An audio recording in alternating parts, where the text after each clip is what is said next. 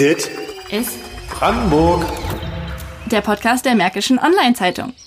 Hallo Brandenburg. Hier sind wir wieder mit unserer sechsten Folge von Dit ist Brandenburg. Wieder dabei Jackie Westermann Hallo. und unsere Sportskanone Lukas Grybowski. Hey.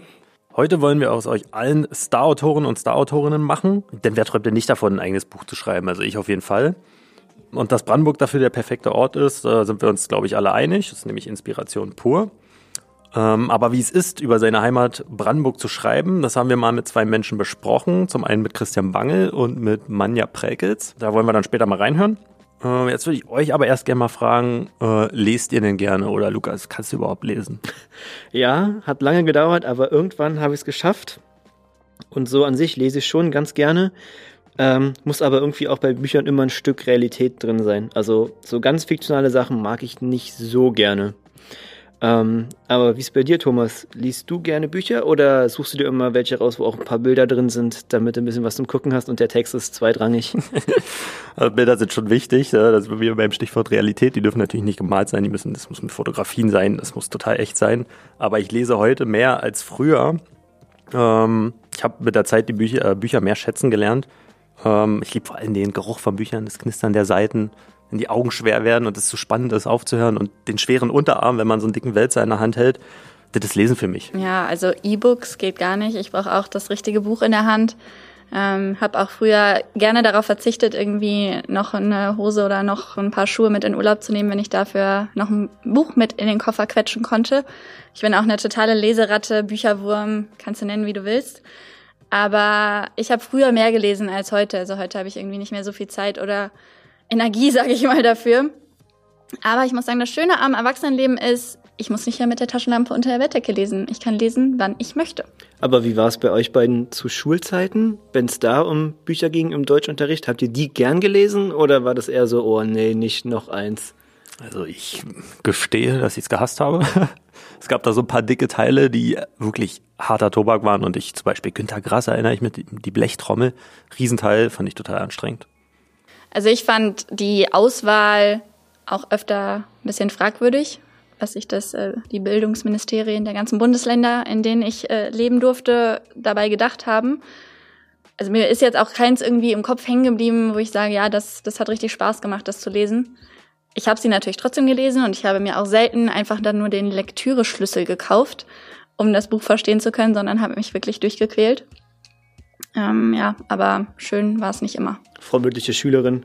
Ich habe Natürlich. auch Ja. Einser-Abiturientin, ja. Ich habe es auch eigentlich immer versucht, mich durchzuquälen. Nur einmal habe ich es bei einer Zusammenfassung gelassen oder belassen und dann gab es einen Lesetest dazu. Ja, hatte ich 0 von 20 Punkten und schöne 6 kassiert.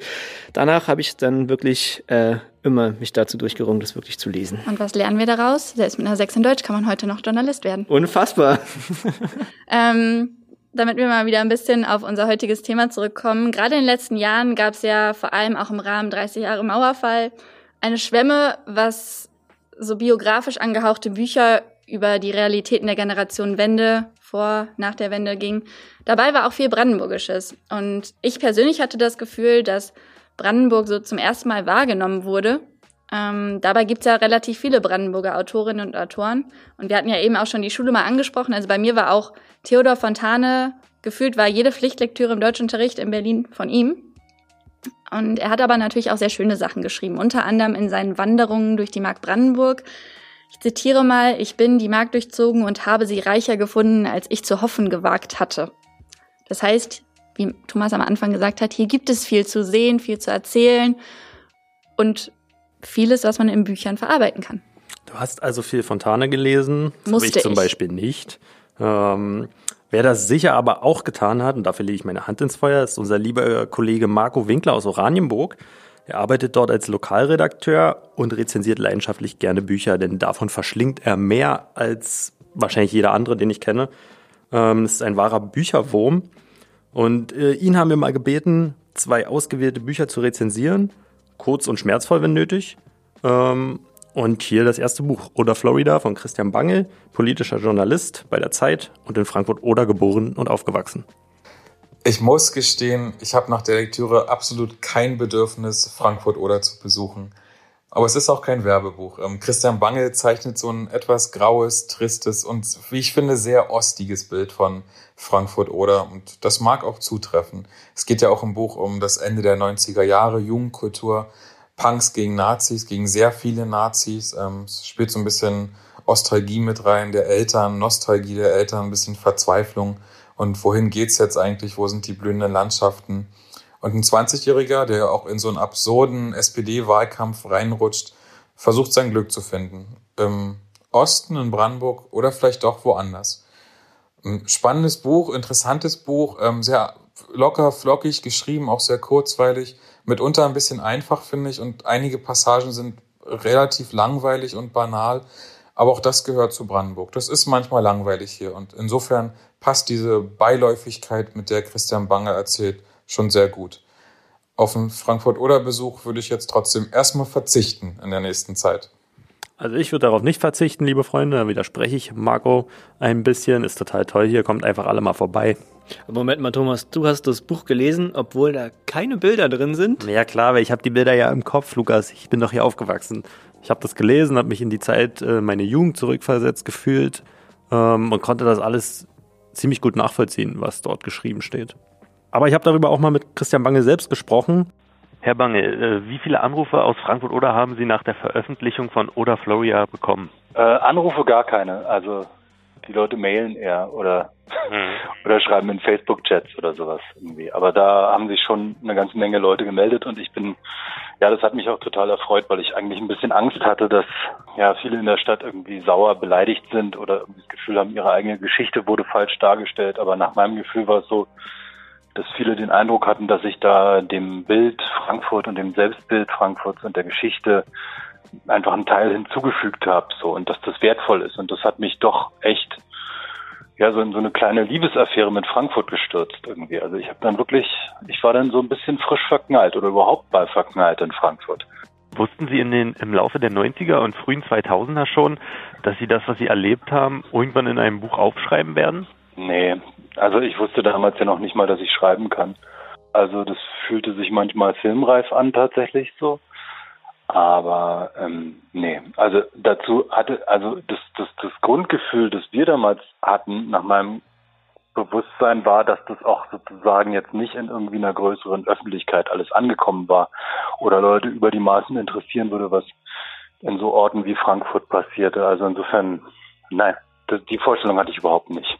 Mhm, also was ich schon ein bisschen überrascht von ihrem eigenen Talent, wenn man es so will. ja, weiß ich nicht. Ich, ich habe ich hab für mich noch nicht mal die Frage beantwortet, wie gut ich schreiben kann oder wie viel Talent ich habe. Das, das weiß man aus der Ich-Perspektive, also von sich selbst, aus sich selbst heraus weiß man sowas, glaube ich, immer relativ verzerrt nur. Hat Oda Florida Ihnen ein bisschen geholfen, sich was von der Seele zu schreiben? Ja, natürlich. Also ich bin ja ähm, mit 20 aus Frankfurt weggegangen und das war relativ hart, ein ziemlicher Bruch irgendwie so. Ich habe da Freunde zurückgelassen, natürlich meine Familie und so ging es ja auch vielen. Und äh, ich bin dann nach Hamburg gezogen und habe halt festgestellt, dass das in dieser großen Stadt dort im Westen jetzt sozusagen, also die Lebensrealität im Osten dort nicht viele interessierte, irgendwie, warum auch. Und ähm, dass das alles sozusagen schlagartig ein bisschen verschwunden war. So. Mhm. Das hat, das hat, das hat mir halt irgendwie wehgetan. Ich habe das nicht verarbeitet bekommen damals. Irgendwie plötzlich war die Welt eine andere und natürlich gab es für Ostdeutsche im Westen in den 2000ern vor allem den Zwang, sich anzupassen. Und äh, da war sozusagen dieses Buchschreiben, dieses Zurückgehen nach Frankfurt, dieses, diese Zeit zu verstehen, war für mich echt also sehr hilfreich. Also es waren das hat mir journalistisch und politisch sehr geholfen. Ich habe viel mehr verstanden. Ich bin auch in Quellen rein. Ich habe im Mods-Archiv geschaut, irgendwie so. Ich habe alte Zeitungsbeiträge gelesen. Ich habe gelernt, neu gelernt, nochmal diese Zeit zu verstehen. Also es, ich kann es jedem nur raten. Mhm. Ja, darauf, darauf komme ich jetzt gleich zu sprechen. Ähm, wie oft haben Sie denn die Seiten zerrissen, die Sie da anfangs geschrieben haben? Also wie viele Anläufe brauchte es? Naja, das ist ja es ist ja nicht so, dass man sozusagen ein Buch komplett fertig schreibt und dann ähm, alles wegschmeißt und nochmal neu anfängt oder so, sondern ähm, äh, das, das wächst halt generisch. Ne? So, also man, vielleicht kann man das, womit kann man das vergleichen? Vielleicht mit einer Pflanze, die man dann beschneidet oder sowas, oder wo man meint, das bräuchte mehr Dünger. ich, vielleicht ist es auch anders. Also man schreibt, also bei mir war es so, ich hatte halt so irgendwie versucht, mir so Wochenziele zu setzen, Monatsziele, mir zu zeigen, wie weit ich sozusagen in den Plot komme irgendwie. Und dabei gab es halt Tage, an denen ich festgestellt habe, das war halt nix oder manchmal ist auch gar nichts rausgekommen von vornherein oder der Weg war falsch. Dann musste ich nochmal zurückgehen, dann hat die Figur halt falsch gehandelt. Ich musste sie nochmal zurücksetzen an den Punkt, bevor sie so gehandelt hat und nochmal neu handeln lassen. Und das passiert halt permanent. Das passiert mit Absätzen, das passiert mit ganzen Kapiteln. Das ist halt so, so normales Wachstum halt. Es gibt ja sicher viele, die, die davon träumen, Buch zu schreiben, auch äh, sicherlich in Brandenburg. Ähm, sind das so Ihre Tipps, die Sie denen mitgeben können oder, oder wie fängt man an, so ein Buch zu schreiben? Also es ist ja mal die erste Frage, will man halt ein Sachbuch schreiben oder will man einen Roman schreiben? Das ist, glaube ich, ein ziemlich grundlegender Unterschied. Ich kann über das Romanschreiben sprechen und ähm, ich glaube, es ist ein ziemlich tiefgreifender Prozess, so, also, also ein persönlicher Prozess. Es ist was, das man sozusagen nicht nebenbei machen kann, aus meiner Sicht. In einem Roman muss man sich hingeben und das ist äh, äh, und man muss diese Figuren sozusagen auch ein Stück weit leben. Man muss, man erfindet Figuren, die man fortan dann kennt, die einen jeden Tag begleiten, die manchmal Dinge tun, so im eigenen Kopf, einfach mhm. wenn man diese Persönlichkeiten erfassen und begreifen muss. So. Und ich ähm, empfand es als einen total angenehmen, aber auch verstörenden Prozess. Also es ging bei mir richtig tief so, ja. Also ich hatte dann plötzlich halt eine zweite Familie. Und die sind dann auch da und die begleiten einen auch jeden Tag. Und wenn sie weg sind, so wenn das Buch irgendwann geschrieben ist, sind sie ja nicht schlagartig weg, aber sie werden dann blasser und das ist irgendwie ohne Zweifel auch ein kleiner Verlust so, ja. Und natürlich begleitet einen während des Buchschreibens die ganze Zeit die Frage, wie wird es eines Tages ankommen? Irgendwann wird es in die Öffentlichkeit kommen, irgendwann wird es da sein. Was werden die Menschen dazu sagen? Und dieses Gefühl kann einen beflügeln, aber es kann einen auch verunsichern. Es ist ein total wunderbares Ding, ähm, das einem äh, Einblicke beschert und einen auch verändert, aber ich glaube auch zum Guten. So. Und ganz praktisch, man sollte sich einen guten Literaturagenten frühzeitig suchen. Also es gibt Menschen, die schreiben erstmal ihren Roman und gehen dann sozusagen das bei Verlagen anbieten. Das ist falsch, das ist der falsche Weg. Das birgt das Risiko, dass man ähm, da umsonst gearbeitet hat und man braucht, glaube ich, auch ein Korrektiv. Also man braucht so ein, zwei wirklich tiefe Begleiter, denn die Freunde, die man hat, die können nur eine Zeit lang folgen. Irgendwann verstehen die die Abwege des Romans nicht mehr, wenn sie nicht den das ganze Ding mitlesen parallel. Und da braucht es einfach Profis, da braucht es Agenten, äh, da braucht es einen Lektor, der richtig doll mitfühlt. Und äh, danach sollte man sich frühzeitig auf die Suche machen. Glauben Sie, dass gerade Brandenburg sich gut für Geschichten eignet? Also der, der Ort oder der Schauplatz des Ereignisses ist ja immer nur eine Dimension sozusagen des Romans, aber da ist Brandenburg schon malerisch. Ne? Also wir haben hier ein Mit- und Nebeneinander von ganz vielen Dingen. Wir haben eine wahnsinnig hohe Präsenz der Vergangenheit natürlich. Wir haben unglaublich starke Natur irgendwie und aber auch so Topoi wie, wie Verfall, Aufbruch, mal gewesener Aufbruch, ähm, aber auch komische, tapsige Schritte in die Zukunft. All das lässt sich in Brandenburg halt super zeigen so.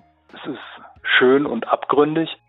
Es gibt halt eine, eine Großschnauzigkeit, die kriegt man in Sachsen eher seltener oder anders irgendwie. Und die, ähm, von der komme ich halt und die mag ich halt auch ein bisschen. Würden Sie sagen, dass äh, ostdeutsche Stimmen zurzeit noch unterrepräsentiert sind auf dem deutschen Buchmarkt? Also braucht es mehr Brandenburg-Lektüre oder ist da genug vorhanden?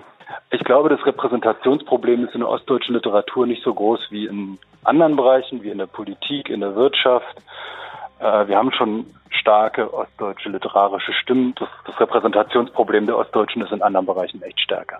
Ein Buch oder, oder eine, eine Richtung, die, wo Sie sagen würden, die fehlt in Brandenburg noch, darüber muss mal was erzählt werden oder muss mal was geschrieben werden? Finde ich schwer zu beurteilen irgendwie. Also ich habe mir meine kleine ich habe mir meine kleine äh, Brandenburger Realität da ausgesucht, irgendwie, um über die zu schreiben. Also beziehungsweise ich finde, dass die gar nicht so klein ist, dass die relativ bedeutsam ist es wird von diesen Realitäten noch viele, viele andere geben. Ich meine, es gibt ja auch als ich mit Hitler Schnapskirschen aß, das ging in eine ähnliche Richtung rein. Es gibt den Essay von Daniel Schulz, wir waren die Brüder, das geht in eine ähnliche Richtung.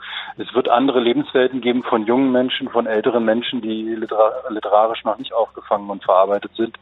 Und jede dieser Lebenswelten hat ähm, sollte ihren Platz haben und sollte da sein. Also insofern grundsätzlich ist, sind noch viel zu wenige Brandenburg- und ostdeutsche Bücher geschrieben worden. Allerdings trifft es natürlich auch auf jeden anderen Raum genauso zu.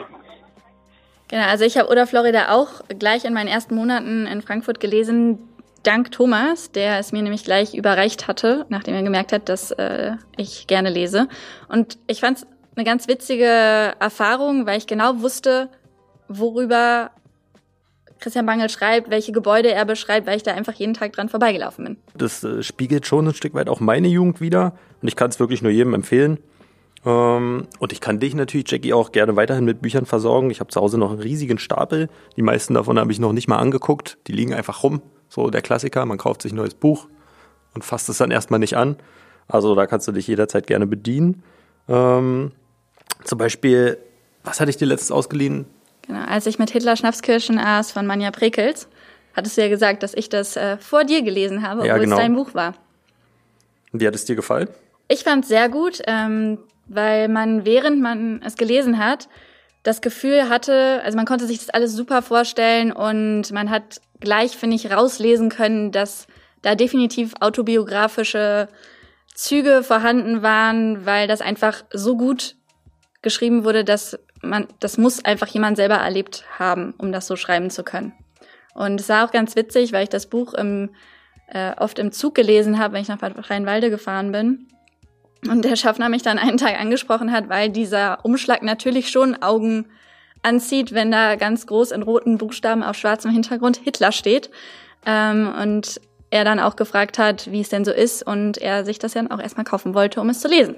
Hast du auch versucht, es zu lesen, Lukas? Ja, ich habe es versucht und auch geschafft. Ähm, natürlich auf eure Empfehlung hin. Und ich fand es auch wirklich gut und ich habe es jetzt auch meinem Bruder weiterempfohlen. Sehr schön. Wir machen eine Lesernation aus dieser Generation. Auch dieses Buch haben wir von Marco Winkler rezensieren lassen. Ähm, wie ich finde, hat er das wieder ganz toll gemacht. Ja. Ingo Ludwig ist 18 Jahre alt, als er von rechten Skinheads totgetreten wird. 1992 in der Gaststätte Wolfshöhle. Manja Prekitz ist 16 und mit dabei. Als Opfer rechter Gewalt wird Ingo Ludwig nie gelistet. Nicht die Schläge sollen ihn umgebracht haben, sondern ein Treppensturz. Akten wurden vernichtet, kein Täter kam ins Gefängnis. Ingo Ludwig hat Manja Prekitz ihr Buch gewidmet. Ein lakonisches Buch, ein poetisches, eines, das wachrüttelt, eines, das zeigt, dass rechte Gedanken jede sich bietende Lücke besetzen. So wie damals, als die DDR am Verschwinden war und etwas haltlose Menschen auf ein neues System warteten. Als Säcke rannte Manja Prekitz Anfang der 90er selbst vor den Rechten, erzählte Nick davon. Die Glatzen mit Bomberjacke hatten ihre Heimat fest im Griff. Im Buch zerbricht mit der Wende eine Freundschaft. Mimi wankt als letzte Pionierin in die neue Zeit und Oliver wird Anführer einer Nazi-Bande. Sie Zecke, er Gorilla. Manja Prekitz hat ein wichtiges Zeitdokument geschrieben über ihre Heimat, Kleinstadt-Nazis und fast vergessene, ungestrafte Verbrechen. Klingt düster, oder Leute? Also ich habe mich auch ab und zu gefragt, während ich es gelesen habe, wie es so war, in diese ganzen Erinnerungen wieder aufleben zu lassen, um dieses Buch zu schreiben. Und wie es genau war, das hat Manja Prekels uns erzählt. Was hat Brandenburg, das erzählenswert ist? Brandenburg hat äh, auf jeden Fall eine Menge, äh, was erzählenswert ist. Die Leute sind ja vor allen Dingen die Menschen, die mich persönlich interessieren und äh, hinter jedem Menschen steckt ja äh, eine spannende Geschichte in der Regel. Oder jeder hat was zu erzählen und seine eigene Geschichte. Also ich würde es gar nicht so an Brandenburg festmachen. Brandenburg ist natürlich eine ganz spezielle eigene Geschichte, die diesen Landstrich prägt über die Jahrhunderte. Und das macht sie eben so, so typisch äh, und unterscheidet zu anderen Landstrichen der Welt. Und wie und warum kam denn die Entscheidung bei Ihnen, dass Sie, als ich mit Hitler Schnapskirschen aß, äh, schreiben werden? Das war gar nicht so eine klare Entscheidung. Ich habe vor vielen Jahren, also ist bestimmt schon ja, 20 Jahre her, äh, mal so eine kleine Skizze gemacht, so eine kleine Kurzerzählung. Ich habe vorher nur Gedichte geschrieben, was heißt nur, also ich habe Gedichte geschrieben, die aber gar nicht an die Öffentlichkeit gebracht, weil ich äh, ja gar nicht, da fehlte mir das Selbstbewusstsein und ähm, habe eine kleine Prosa-Geschichte geschrieben, die handelte von Mimi und Oliver, einer Freundschaft im Brandenburgischen äh, rund um die äh, um den Mauerfall herum. und habe darauf so tolles Feedback bekommen, dass es über die Jahre so gewachsen ist. Also es war gar kein klarer Entschluss, ehrlich gesagt, einen Roman zu schreiben. Irgendwann hat es sich so ergeben. Mhm. Und ähm, in, in dem Roman sind ja einige autobiografische Züge. Mhm. Ähm, was macht das denn mit einem selber, wenn man sich an diese Zeiten erinnert und das Leben nochmal so ein bisschen Revue passieren lässt, um es dann in einem Roman zu verarbeiten? Ja, was macht das mit einem? Es ist spannend, sich selbst nochmal zu begegnen. Also an sich selbst, sich selbst zu erinnern an ein sechsjähriges, zwölfjähriges, achtzehnjähriges äh, Selbst. Das war auf jeden Fall eine spannende, mitunter äh, überraschende Erfahrung. Hm, und wie haben Ihre Familie und Freunde auf das Buch reagiert? Haben die sich selber erkannt in manchen Figuren? In, äh, in Zelig, wo ich herkam, haben sich bestimmt äh, so viel mehr Leute darin erkannt, als es überhaupt Figuren gibt. Das liegt ja auf der Hand. Man liest ja auch was rein dann. Man will ja auch, man erkennt Kleinigkeiten, Gesten und das ist ja auch das, was ich äh, letztlich da reingebracht habe. Also die, alle Menschen, mit denen man hier Kontakt hatte, sind ja letztlich dann auch Inspiration und fließen hier und da in, in, in Kleinigkeiten, in, in, Details im Buch ein. Also es war alles in allem äh, ein gutes Feedback, was ich bekommen habe. Was bedeutet Ihnen Brandenburg denn, außer dass Sie daherkommen? Ja, ne, dass man daherkommt, ist ja schon eine Menge. Also die, eine Art zu sein und ein bestimmter Humor, eine Art zu reden, die, äh, die ist ja so brandenburgisch und die hat man halt drin. Die bin ich. Und äh, also insofern bedeutet es ganz viel. Also ich finde super wichtig zu wissen, wo man herkommt.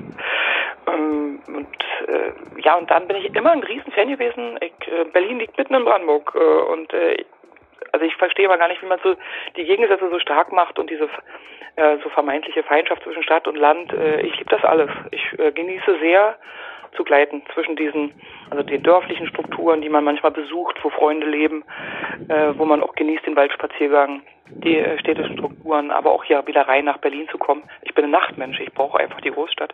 Das heißt, für Sie äh, ist sowohl Land als auch Stadt in Brandenburg, mögen Sie beides?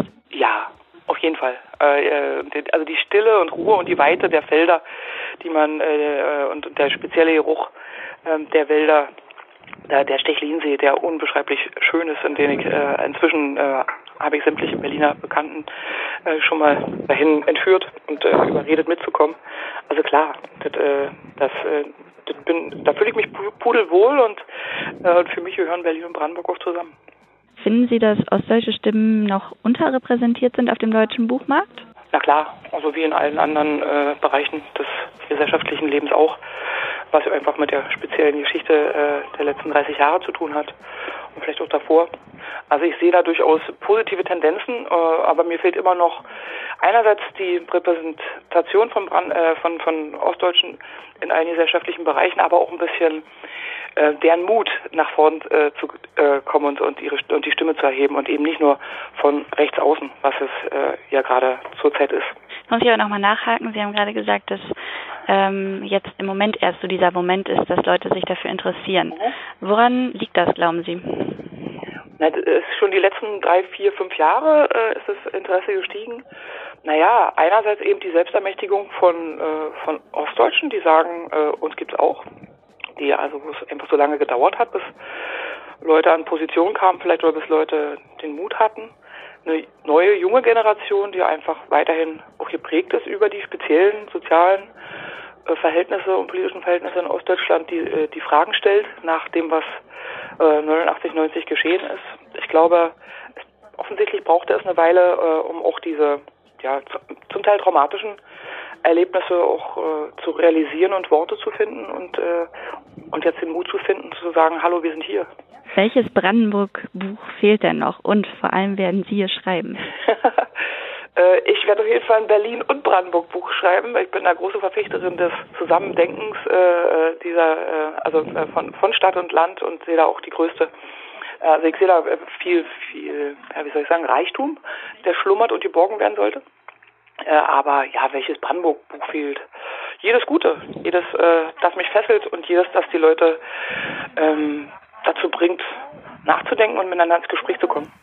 Also wir sehen, es wird nach wie vor weiterhin Bücher über Brandenburg und von Brandenburgerinnen und Brandenburgern geben. Und das ist auch gut so, denn ich denke, es ist immer noch so, dass viele Menschen viel zu wenig über dieses Bundesland wissen ähm, und diese Biografien eben auch erzählt werden müssen. Und Wir könnten hier auch nochmal unseren Kollegen Fontana zitieren, der dann ja auch geschrieben hat in seinen Wanderungen durch die Mark.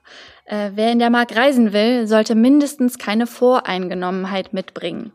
Ich finde es auch spannend für alle, die hier in der Region leben, diese Bücher zu lesen ähm, und das Bundesland einfach mal neu zu entdecken. Einfach mal neue Ecken zu entdecken, was andere hier erlebt haben. Und das übertragen diese beiden Bücher sehr gut. Ja, nun haben wir am Anfang schon alle gesagt, wir würden auch irgendwie oder könnten uns vorstellen, ein Buch zu schreiben. Wären denn eure Bücher auch Brandenburg-spezifische Bücher? Also Teile des Buches, ich möchte hier natürlich nicht meine Ideen weggeben, aber Teile des Buches würden auch in Brandenburg spielen, ja. Und bei dir, Thomas, so ein klassischer Frankfurt- oder Krimi? Bei mir wäre es ja dann eher ein Bilderbuch, ne, Lukas? Stimmt. äh, nein, ja, ne, klar, ein schöner Frankfurt- oder Krimi. So, also quasi das, was man in der Jugend erlebt hat. Alles Crime. Nein, ich will auch noch nicht zu viel verraten. Mal schauen. Bevor wir uns dann für heute verabschieden, noch zwei Buchempfehlungen von unserem Kollegen Marco Winkler, die beide einen Brandenburger Touch haben. Einmal Kurt von Sarah Kuttner, das spielt bei Oranienburg, und Vor dem Fest von Sascha Stanisic, das spielt in einem kleinen Dorf in der Uckermark. Also ran an die Bücher und Thomas, ich hoffe, du kannst dich auch zu einem von den beiden Büchern durchringen, auch ohne Bilder. Bekommen wir hin, Lukas. Sehr gut. Dann bis bald. Ciao. Ciao. Tschüss. Dit Ist Brandenburg. der Podcast der Märkischen Online-Zeitung.